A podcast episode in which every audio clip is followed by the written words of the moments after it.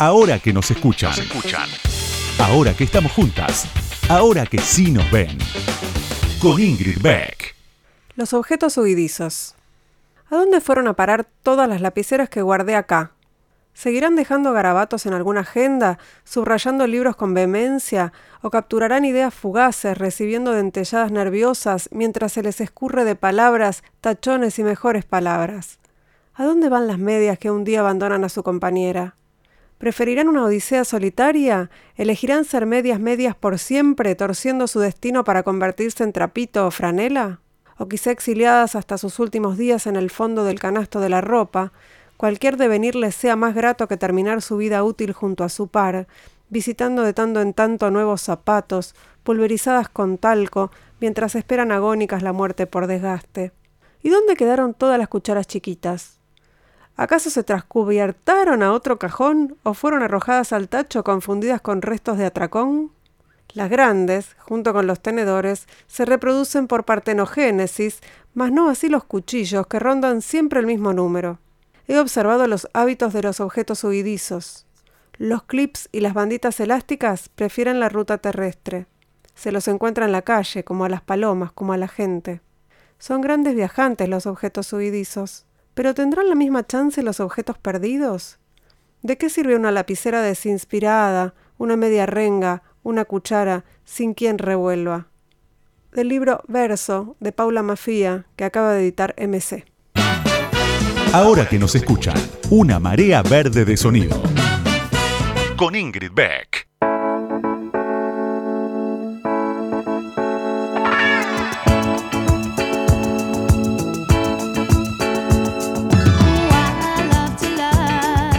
Buenas noches, bienvenidas, bienvenidos, bienvenides a este nuevo episodio de Ahora que nos escuchan, a dos días del. dos días y, un minuto del Día Internacional de la Mujer Trabajadora, ese día en el que se pone en agenda más que nunca los derechos de las mujeres y empieza después a bajar el interés, ¿no? Bueno, parece que fuera responsabilidad nuestra que, que el tema no baje de la agenda pública y que, que sigamos todos los días hablando de lo que nos falta. A veces nos ponemos en feministas aguafiestas, como dice Sara Ahmed, eh, pero bueno, eh, tenemos razón. La verdad es que tenemos razón. Vamos hoy a, reflexionar bastante sobre feminismo y también sobre populismo y otras cuestiones que atañen a la política eh, y que tanto nos atrapan, porque la tenemos como invitada especial para conversar enseguida a la doctora en ciencia política, María Esperanza Casullo. Ahora que nos escuchan, ahora que vos me escuchás, te cuento algo más sobre la invitada de hoy. Ahí va.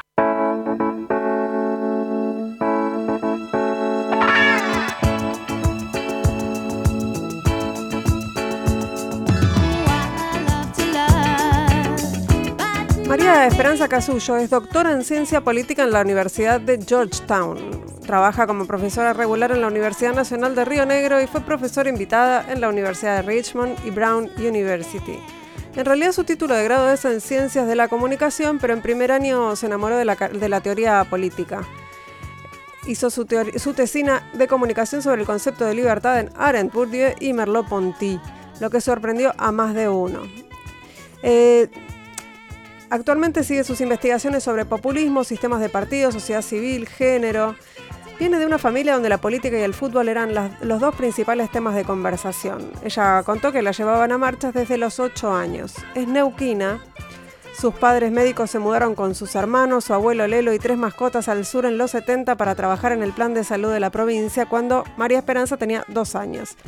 Se fue a estudiar y vivió 20 años en Buenos Aires, también estudió en Estados Unidos, pero luego llegó a la conclusión de que una vida sin montañas, ni lagos, ni nieve no vale la pena vivirse y se mudó con su familia lo más cerca posible de la cordillera de vuelta a Neuquén.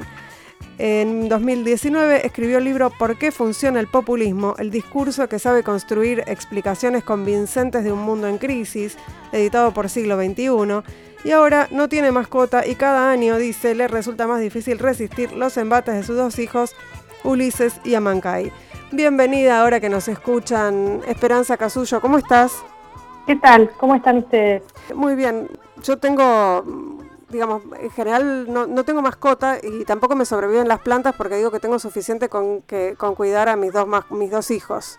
Eh, no sé si a vos te pasa lo mismo. No, no, no, no, no puedo tener más responsabilidad sobre vidas ajenas más que las de los niños. Bueno, en este caso yo un adolescente. Sí, bueno, yo por eso no tengo mascota. es demasiado. Sí. María de Esperanza, ¿hay algo de tu biografía que sea un error? Yo cuando empezaba a leerla, yo estaba convencida de que eras politóloga y después empecé a, ahondar un poco en, la biografía y no, sos comunicóloga eh, volcada a la, politología, ¿no? Sí, es correcto eso. Yo no soy no soy licenciada en ciencia política, soy licenciada en ciencias de la comunicación. Eh, pareces politóloga. ¿Eso es un sería un, piropo o una ofensa? No, no. Eh, igual yo soy politóloga, me, digamos, firmo y me defino como politóloga ah, porque después hice la maestría y el doctorado en ciencia política, ¿no? Eh, y la verdad es que aún estando haciendo la carrera de ciencias de la comunicación, muy tempranamente yo me di cuenta de que no, no me iba a dedicar al periodismo, eh, que me interesaba mucho más la parte, la parte política, la parte de políticas públicas, y siempre me, me dediqué a eso. Pero en definitiva también en las cosas que hago ahora integro eh, cosas y elementos que vi en la carrera de ciencias de la comunicación, elementos de semiótica, de análisis del discurso, que tal vez con una, con una formación solo en ciencia política nunca las hubiera cruzado, por decirlo de esa manera. María Esperanza, estamos conversando con María Esperanza Casullo. Te invito a escuchar algo sobre populismo y después reflexionamos sobre eso, si te parece. Este fenómeno que estamos viviendo, que recién comienza, nos lleva al desafío de evitar algo que para mí es mucho más peligroso que el coronavirus, que es el populismo. Realmente el populismo lleva a hipotecar el futuro y realmente compromete no solo el desarrollo, sino el futuro básico de sus comunidades. Miren, si ser populista es pensar en el que menos tiene y en el que más necesita, soy populista, pónganme el título que se les dé la gana, pero yo sigo preocupado por esa gente. Bueno, dos definiciones bien distintas, o por lo menos dos apropiaciones distintas de, la palabra, ¿no? De la, del populismo. ¿Tenés alguna preferencia? Bueno, yo lo, estudio y yo no soy antipopulista, claramente. Eh, justamente por eso me, llevó a, escribir el libro, pero sí me parece interesante, a mí lo que me interesaba del populismo es primero lo antiguo del fenómeno, tan mm. antiguo como la democracia misma, ¿no? Mm. O sea, los primeros libros u, obras de política, Platón, Aristóteles, ya parece una incomodidad muy grande con la, acción política del pueblo, ¿no? Y segundo, en el caso de Macri hay una cosa que es antiquísima en el, pensamiento político y específicamente en el pensamiento político latinoamericano y argentino, que es esta idea del populismo como patología, como enfermedad. O sea, no es casualidad que se lo compare con el coronavirus, ¿no? Está la idea de que, de que la política, la sociedad es un organismo sano y viene de afuera algo que, lo enferma, que es el populismo. Pero bueno, esto para mí no, evidentemente no es así. Eh, el populismo, como digo, es, un fenómeno que nace de la propia democracia, no es un subproducto de la democracia. Pero, pero pensaba en, lo que viene después, ¿no? En el, en el fragmento que escuchamos de Alberto Fernández, en donde él retoma esta idea de que el populismo no es bueno, porque él dice, si eso es ser populista, soy populista, pero bueno, como admitiendo que, ¿no? cuando te dicen algo que es peyorativo, pero vos lo, te lo apropiás y lo transformás en algo bueno, pero como que el discurso sobre que el populismo es algo, es algo patológico es bastante pregnante.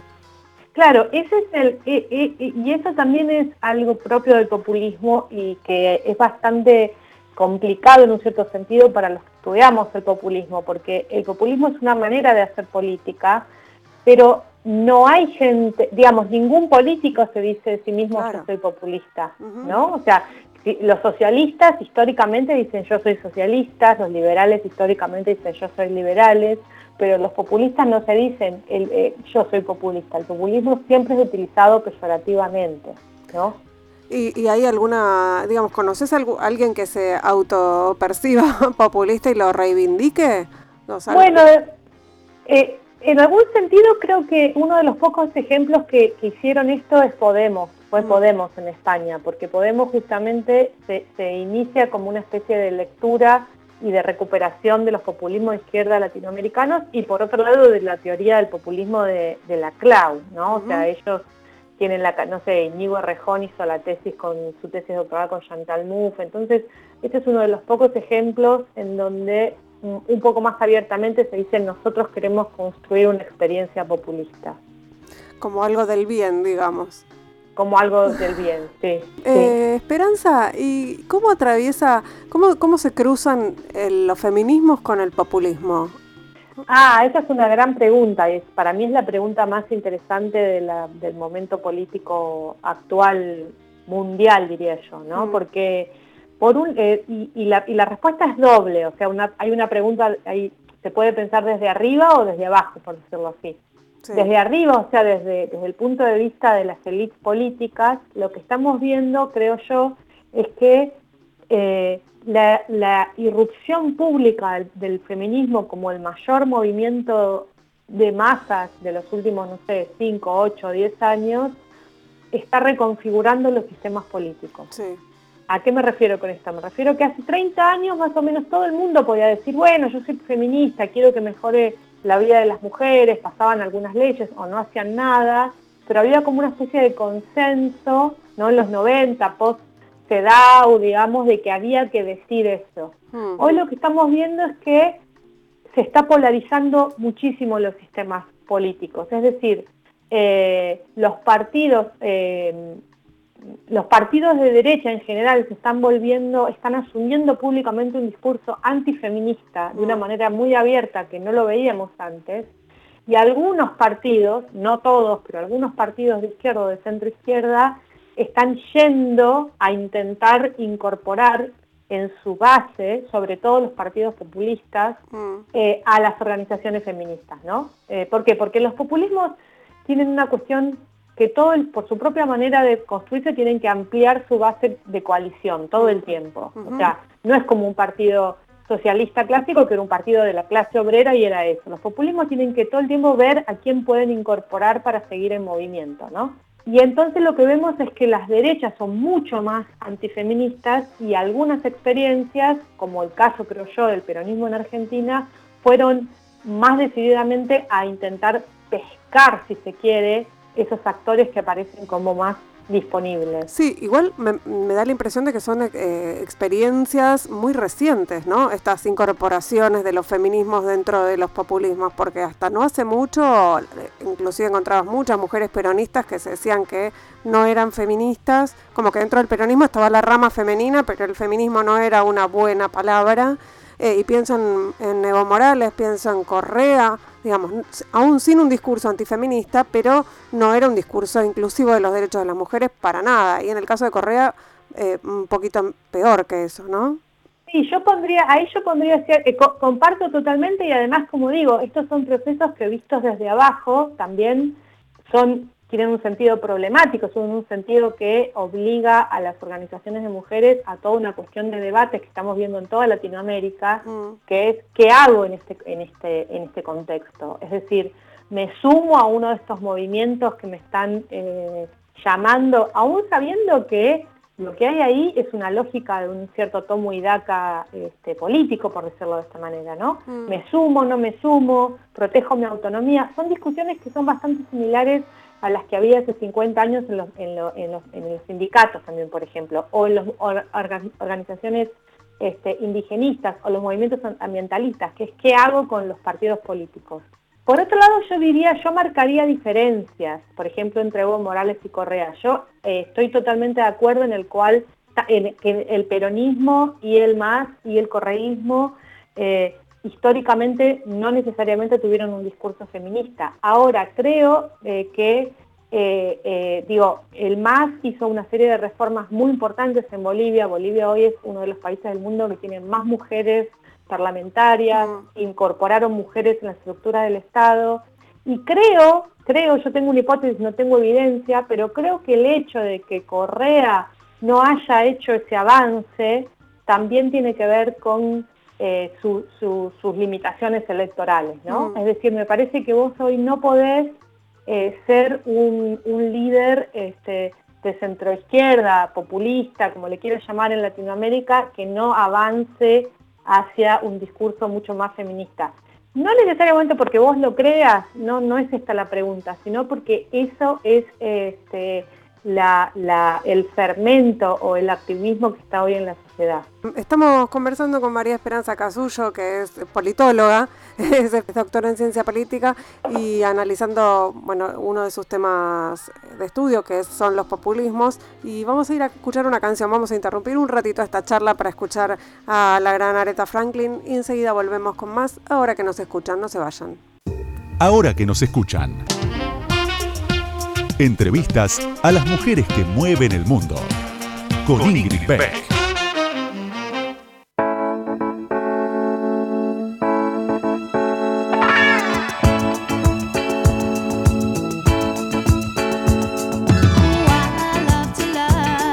Ahora que nos escuchan. Estamos conversando con María Esperanza Casullo, doctora en ciencia política, neuquina, que se volvió a Neuquén después de, transitar unos cuantos años acá en, la gran, en la gran y ruidosa ciudad.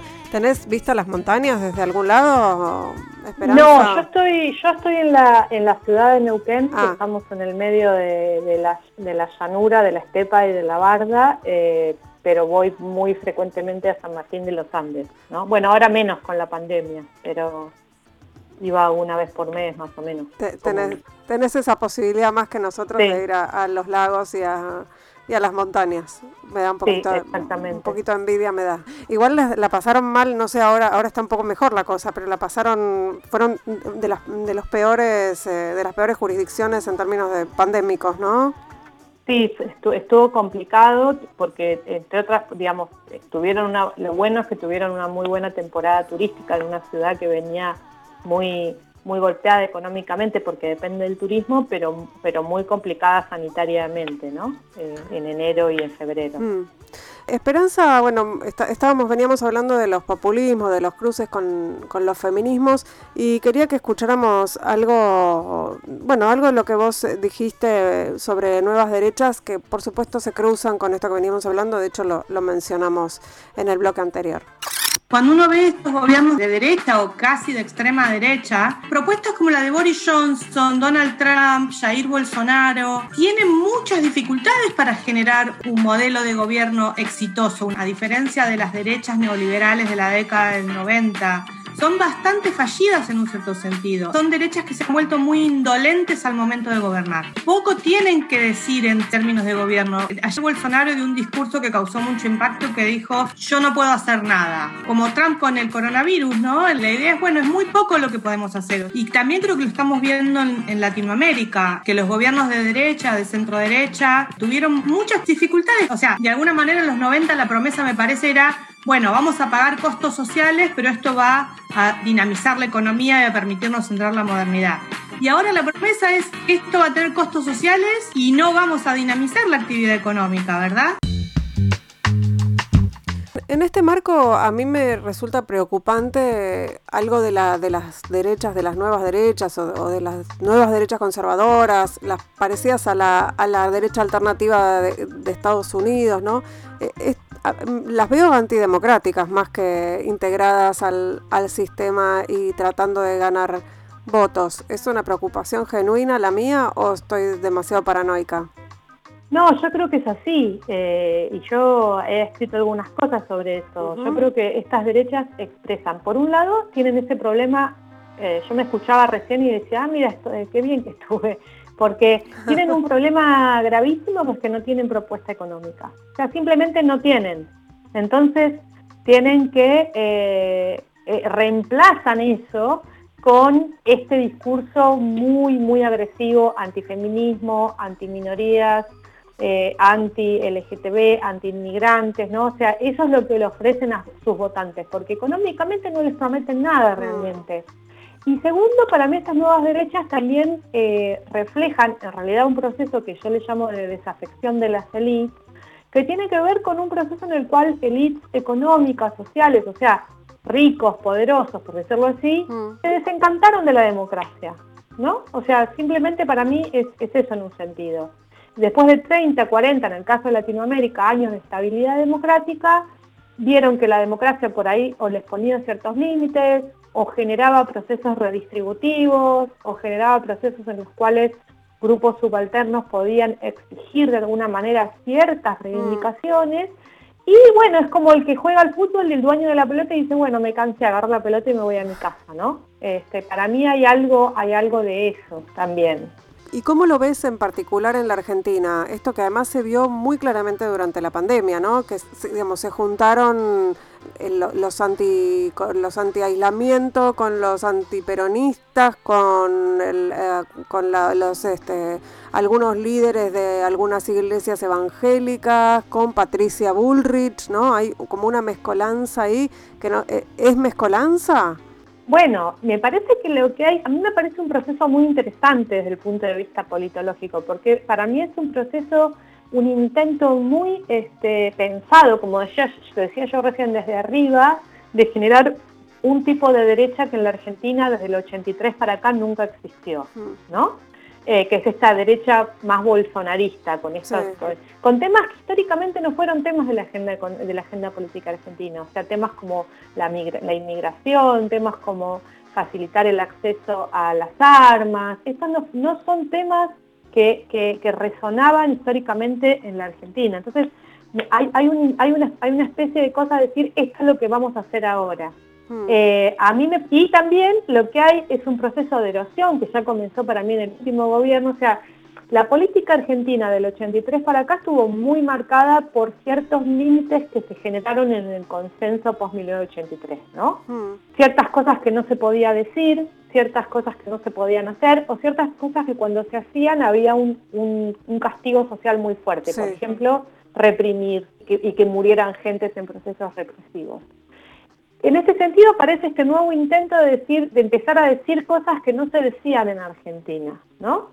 Pero hay que ver hasta qué punto, bueno, lo, que va a ser interesante ahora es ver si eso tiene consenso social, este, si logra, que me parece que hay una apuesta de decir, va a haber, hay una crisis económica, hay un gran malestar con la pandemia, vamos a capitalizar eso para eh, generar una propuesta política este, mucho más de, derecha, de derecha franca de mm. lo que había antes. Hasta ahora yo no percibo que haya una corriente de apoyo social a, eso. Me parece que hay una especie de cosa de decir, bueno, vamos a estar expectantes, salvo que se, que se empeore mucho la situación económica y social, ¿no? ¿Cómo influyen en la formación de estas reacciones o de, esta, de estas derechas tan eh, conservadoras eh, o con discursos tan personalistas como decís vos, ¿cómo influyen las redes sociales? ¿Cómo, ¿Cómo atraviesan? Porque lo que se ve, por ejemplo, en Twitter, que es la red eh, donde, donde, se ve, donde se mueve la opinión pública, parece que fueran un montón, ¿no? Y son discursos muy pregnantes ahí. Entonces, a veces e, esos discursos de Twitter dan la impresión de que marcan la agenda de los demás.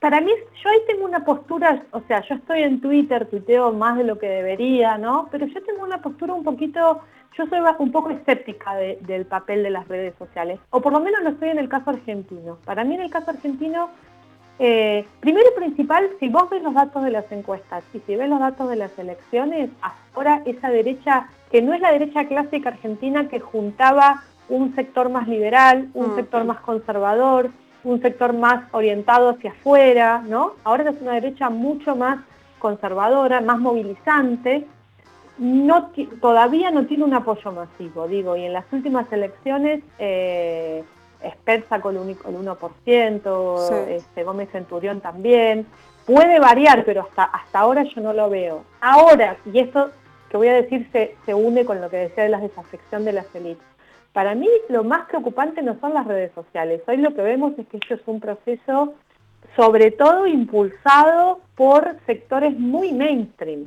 Mm. O sea, a mí, eh, es cierto, estos discursos están en Twitter, pero muchas veces no se originan en Twitter, se originan en diarios, se originan en el nuevo diario mm. La Nación, se originan en, periodistas que hace 30 años que están en los medios, mm. ¿no?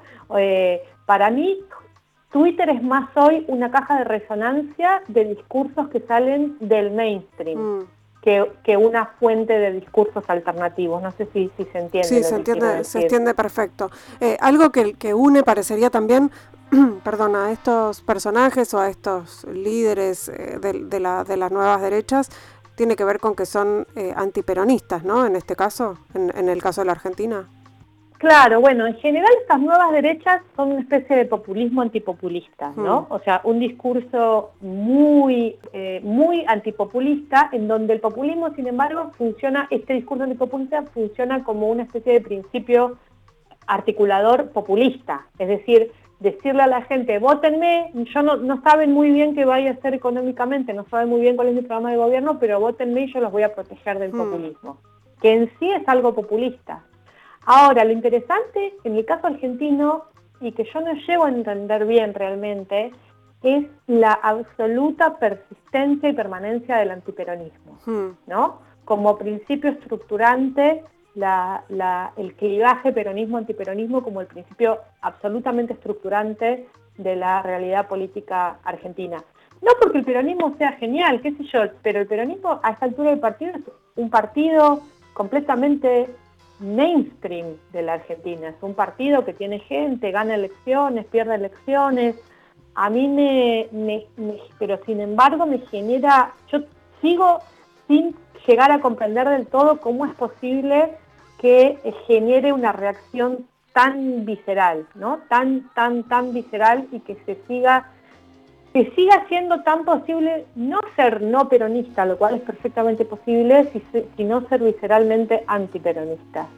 Y te agrego otra, otra cuestión que tiene que ver con esto o no, pero que también es un fenómeno que se ve y que está creciendo o que parece que creciera, y es el interés de algunos jóvenes, sobre todo varones, en estos personajes eh, autodenominados libertarios, ¿no? Este discurso, bueno, como, un poco lo que propone Pablo Stefanoni también en su libro sobre la si la rebeldía se volvió de derecha, ¿no? Que se proponen como el antiprogresismo.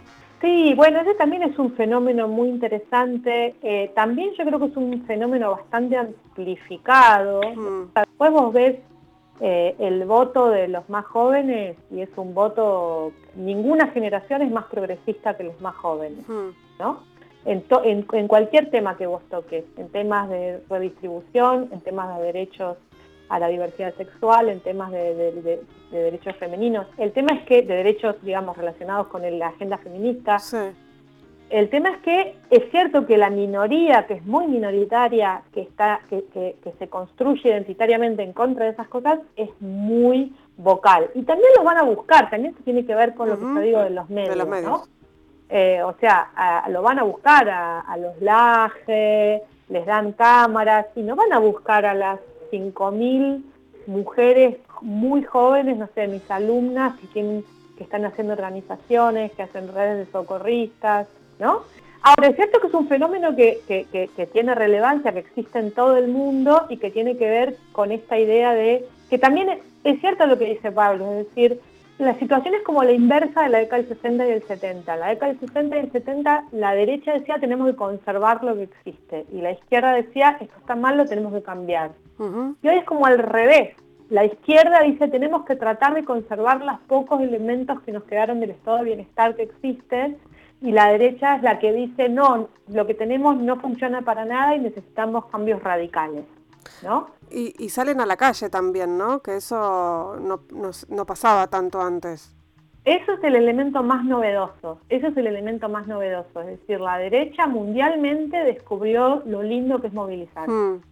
Algo que durante 30, 40, 50 años lo sabíamos los, los, los, progresistas. O sea, esto que vos decías de que mi mamá me llevaba a marchas desde los ocho años, en ese momento eran marchas de derechos humanos, ¿no? Eh, pero hay un disfrute en salir al espacio público eh, con, con, gente que piensa como vos, impulsar una causa en la que vos creés, encontrarse con gente que piensa, encontrarte con gente similar. Es una, es una experiencia enriquecedora, es una experiencia linda. Históricamente la derecha siempre dijo no, no nos movilizamos. O sea, es este, el espacio público no hay que usarlo, tiene que estar rodeado de vallas, y ahora esta es una derecha que dice, me encanta salir a marchar, descubrió ese disfrute, ¿no? Eh, y yo creo que esto va a ser eh, permanente, es decir, yo no creo que ninguno de estos movimientos mañana se vayan a la casa. Fíjate vos el caso de Cambiemos en Argentina. Después de que Macri perdió las paso por 15 puntos, dijo, bueno, 30 ciudades en días, ¿no? E hizo una cosa muy movilizatoria. y, y, después del 10 de diciembre prácticamente Juntos por el Cambio organizó una marcha por mes. Sí. Realmente para mí esto se ha transformado en algo muy eh, central en esa identidad y es una dinámica que nos va a seguir marcando. Además, teniendo en cuenta que en Argentina es uno de los pocos países de Latinoamérica en donde marcha todo el mundo. Marchan los pobres, marcha la clase media y marchan los ricos, ¿no? Hay una hiper este, presencia en el espacio público. Sí, de hecho nos miran con, con, extrañeza en muchos lugares del mundo, ¿no? De esta, esta, capacidad de movilización que tenemos, eh, de, como vos decís, de, de, todas las clases sociales. Por eso, por eso también es tan, por eso es tan autocontradictorio el discurso del orden que plantea la hmm. derecha, ¿no? Porque es bueno, orden, pero los propios eh, actores de, esa, coalición también salen a la calle cuando tienen un problema. Entonces, ahí hay una contradicción bastante, bastante inherente. En, un sentido, lo que ahora dice Juntos por el Cambio es a los únicos que nos corresponde usar el espacio público es a nosotros, ¿no? O sea, las demás movilizaciones son más ilegítimas. Eh, María Esperanza Casullo, con ella estamos hablando aquí en Ahora que nos escuchan. Nos vamos a ir a escuchar a Regina Spector y enseguida seguimos charlando. Nos queda un rato más de conversación con María Esperanza Casullo. No se vaya.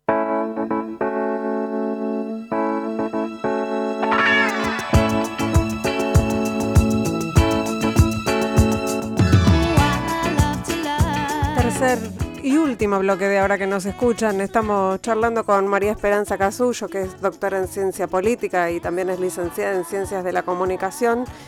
Eh, y bueno, estamos a dos días del 8 de marzo, del Día Internacional de la Mujer Trabajadora. Hubo movilizaciones en todo el mundo eh, y fue nuestro primer 8 de marzo con interrupción voluntaria del embarazo eh, legal, ¿no? Así que quería que escucháramos un, audio tuyo, María Esperanza, hablando de, las, de las mujeres políticas eh, y seguimos conversando. Otra cosa que es muy impresionante es cómo pareciera estar cambiando la política argentina. Va a sonar un poco exagerado tal vez lo que digo, pero una generación de mujeres que ingresó a la política. Esto para mí fue una de las cosas de, diputados y senadores en todos los partidos políticos. Tal vez hay figuras que fueron muy descollantes en este debate en el peronismo, pero realmente fue muy impactante ayer el discurso de Gladys González en el PRO. O sea, uno puede pensar en Cecilia Moró, puede pensar en Gladys González, puede pensar en Daniela Vilar del peronismo. Un conjunto de mujeres que no solamente se trata de que sean feministas o no feministas, sino de que están trayendo un nuevo tipo de discurso, un nuevo tipo de argumentación, eh, muy articulados, muy pensados. La verdad que se notaba mucho el contraste con ciertos discursos de los viejos tipos de discursos de no, yo acá te voy a explicar, ¿no? Vení, sentate nene, que yo te explico cómo son las cosas. Y para mí fue bastante notable esa diferencia o esa distancia. Bueno, escuchábamos eh, parte del podcast que haces con Andrés Malamud en el diario.ar, en donde estabas, digamos, eran algunas de tus reflexiones en el, al día posterior a la, a la aprobación de la, de la, interrupción voluntaria del embarazo, es decir, eh, el 31 de diciembre, ¿no? Por ahí, o el mismo 30. Sí, claro. Eh, bueno, sigo pensando eso, ¿no? La verdad es que una de las cosas que más eh, llamó me llamó la atención de escuchar los debates de, la ley de interrupción voluntaria del embarazo, era que se ponían en juego dos tipos de argumentaciones completamente diferentes. Que algunas, la mayoría de un caso le hicieron mujeres, no todos, hubo varones que también me parece que hablaron en este registro, eh, pero y el otro fueron mayoritariamente varones, ¿no? O sea, el discurso de los varones que estaban en contra de la interrupción voluntaria del embarazo era un discurso muy basado en ponerse en un lugar de autoridad sin demasiados argumentos y muy basado en un, en un tipo, me pareció a mí de político, eh, el que se sienta en la mesa de café y te dice, mira, las cosas son así, ¿no? Yo tengo calle, yo tengo, yo sé que esto es así, eh, y te explican. Entonces, bueno, esta cosa de, porque yo sé perfectamente que las mujeres sufren un, trauma, las mujeres sufren un trauma, y te dijo eso, ¿de dónde lo sacaste? Y los discursos de la, eh, a favor, la mayoría, la verdad es que no se ponían en ese lugar, no es que te decían, mira, esto hay que, este hay que probarlo porque las mujeres perfectas, yo sé perfectamente que esto es así, sino que primero en la gran mayoría mezclaban lo general y lo político con lo individual, eh, o sea, te contaban... claro, por esto de que lo personal es político, ¿no? Exactamente, te contaban su historia personal, en muchos casos te contaron cómo habían llegado a esa decisión, cómo habían, eh, o cómo habían cambiado de decisión, o qué dudas habían tenido, o qué dudas tenían en ese momento. Eh, una postura mucho más reflexiva, más reflexiva sobre su propio lugar y otro tipo de lenguaje, una postura que no se pone en un lugar de ser la única persona que, sabe perfectamente lo que sucede, sino al contrario que expresa y reflexiona sobre las propias dudas o las propias limitaciones y se hace cargo de las decisiones. ¿no? Eh, y esto la verdad es que me pareció eh, muy, muy interesante y me parece que no habría sucedido si no, si no tuvieras, como decía ahí, una generación entera de mujeres que ingresaron a, la política, que se articularon, porque esta votación de la ley de interrupción voluntaria en embarazo no habría salido así si no se hubiera dado primero la ley de paridad. Exacto. Que, que se articularon las, eh, congresales de todos los partidos entre ellas para forzar un tema que no estaba en la agenda, ¿no? o sea, para forzar el tratamiento legislativo, quiero decir, para llevarlo al recinto, eh, entonces es una construcción que viene desde, no viene de hoy, viene desde hace un montón de años. Bueno, pensaba en que esa articulación de la paridad, que además tiene su antecedente en la articulación que hubo para la aprobación del cupo femenino, ¿no? También, eh, y, estos discursos de los que vos hablás tienen que ver claramente con los feminismos, ¿no? Con, el, con los feminismos en la política, con el ingreso de, de las mujeres feministas a la Cámara de Diputados, a la Cámara de Senadores, porque sin feminismo no hay posibilidad ni de articulación ni de este tipo de discursos tampoco. Me parece que hay un ejercicio de la política distinto eh, cuando es atravesado por la, por la teoría y por la práctica feminista, ¿no? No, totalmente. El otro día yo leía una frase de Sara Ahmed, mm. este, que vos, eh, vos era una nota que hiciste. Sí, la, la entrevisté en Infobae. Sí, eso, exactamente, que decía las feministas académicas, bueno, que después conversamos con esto, tenemos que, la, no solo la vanguardia en términos políticos, sino la vanguardia en la generación de ideas y de discursos está en el movimiento feminista, no mm. está en ningún otro lado. Eh, lo, que, lo que nos cambió eh, es el movimiento feminista, ¿no?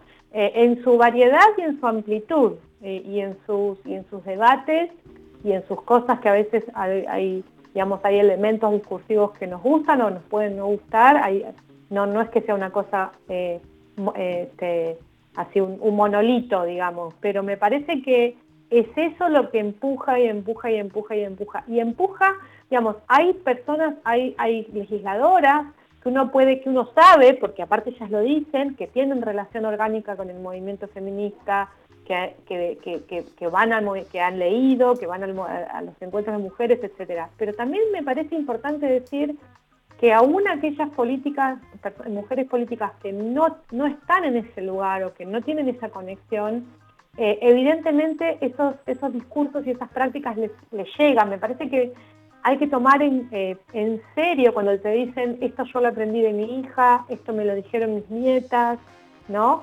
Eh, llega por muchos lugares esta, esta, esta militancia feminista. y además la articulación entre los feminismos liberales y los feminismos populares que se da para, eh, digamos, estratégicamente para la aprobación, por ejemplo, de una ley como la del aborto o la de la paridad, digamos, ahí hay esa transversalidad eh, creo que a veces es impensable tan genuinamente si la política no estuviera atravesada por los feminismos, porque las alianzas entre varones son bien distintas.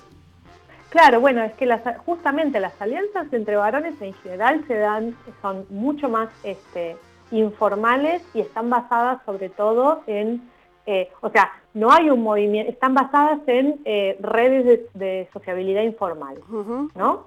no, no, no hay un movimiento de varones, no hay un encuentro nacional de movimiento de varones en donde estrategizan cómo ir en contra lo que hay de, las reivindicaciones feministas. Lo que hay son conversaciones, son asados, son cafés, son cenas, son eh, chistes, eh, que se expresa de esa manera, se expresa en, sobre todo en una, en una sociabilidad.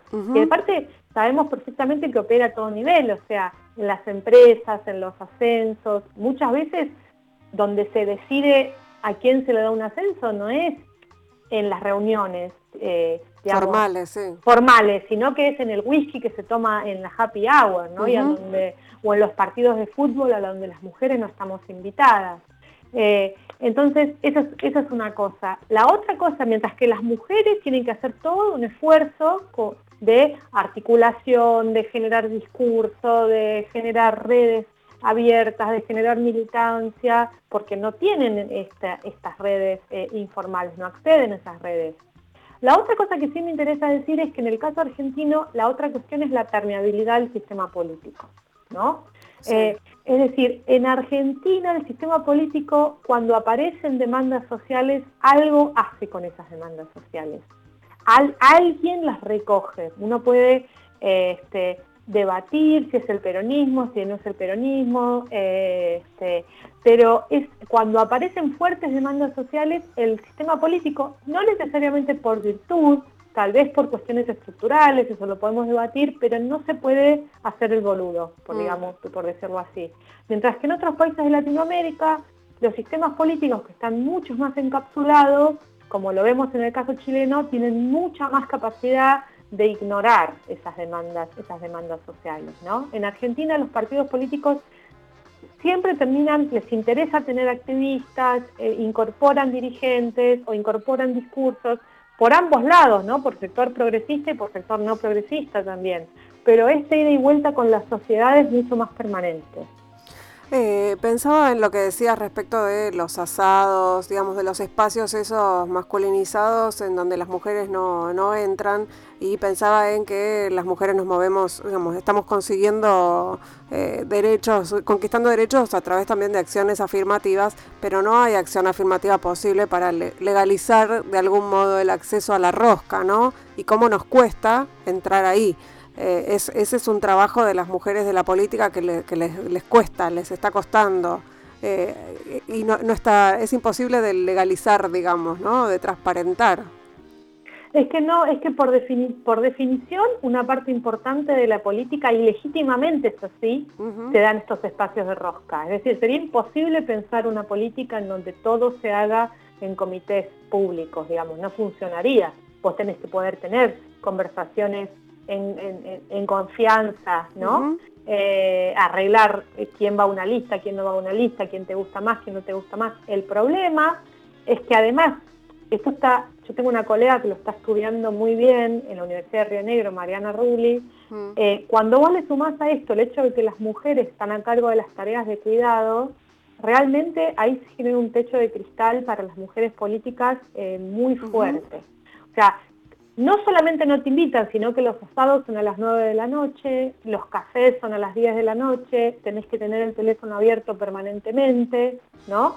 Eh, y a las mujeres les cuesta muchísimo, muchísimo, muchísimo, muchísimo más, muchísimo más. Eh, porque a las 10 de la noche ya no pueden, porque llegaron a su casa después de 12 horas de estar y tienen que dar la tarea con los chicos, ¿no? Entonces son mecanismos digamos, masculinizantes que sobre todo se, se basan en la informalidad y en el muy desigual manejo de los tiempos. Eh, María Esperanza, ¿qué estás, estás pensando en otro libro? Estoy pensando en otro libro, pero que creo que va a ser, que estamos, primero estamos pensando en un libro con Ignacio Ramírez sobre derechas, eh, probablemente sea algo sobre, sobre, sobre derechas y sobre también, y, las últimas publicaciones que hice en términos de artículos son sobre cómo el, impacto de, los, del feminismos están reconfigurando los sistemas políticos en la región. O sea que por ahí vaya por ese, por ese lado. ¿Ves, eh, para, terminar, ves a los feminismos como una resistencia posible a estos avances de, o supuestos avances de, una reacción conservadora? Se, puede ver así? Es un poco simplista la imagen, ¿no? Pero ¿se puede ver así? Yo diría más que eso, o sea, yo diría que los feminismos hoy, bueno, no solo los feminismos, pero hay tres temas, si vos ves la, eh, los, únicos tres temas en Latinoamérica que están con alguna posibilidad de generar eh, agendas nuevas, o sea, de pasar una especie de cierta ofensiva y no solo de resistencia, son los feminismos, las militancias de los grupos de los este, ambientalistas, eh, ambientalistas y los grupos este, de, pueblos indígenas, ¿no? Eh, lo que pasa es que, como digo, estos temas, eh, por supuesto, no están coordinados no necesariamente tengan que estarlo. Yo no digo eso, pero no, no, no han, no. Primero está la cuestión de qué se hace con los partidos políticos y es una discusión tremenda, si uno se acerca a los partidos políticos, si se integra a ellos, si uno tiene que preservar, preservar su autonomismo y, digamos, despreciar cualquier articulación con el Estado.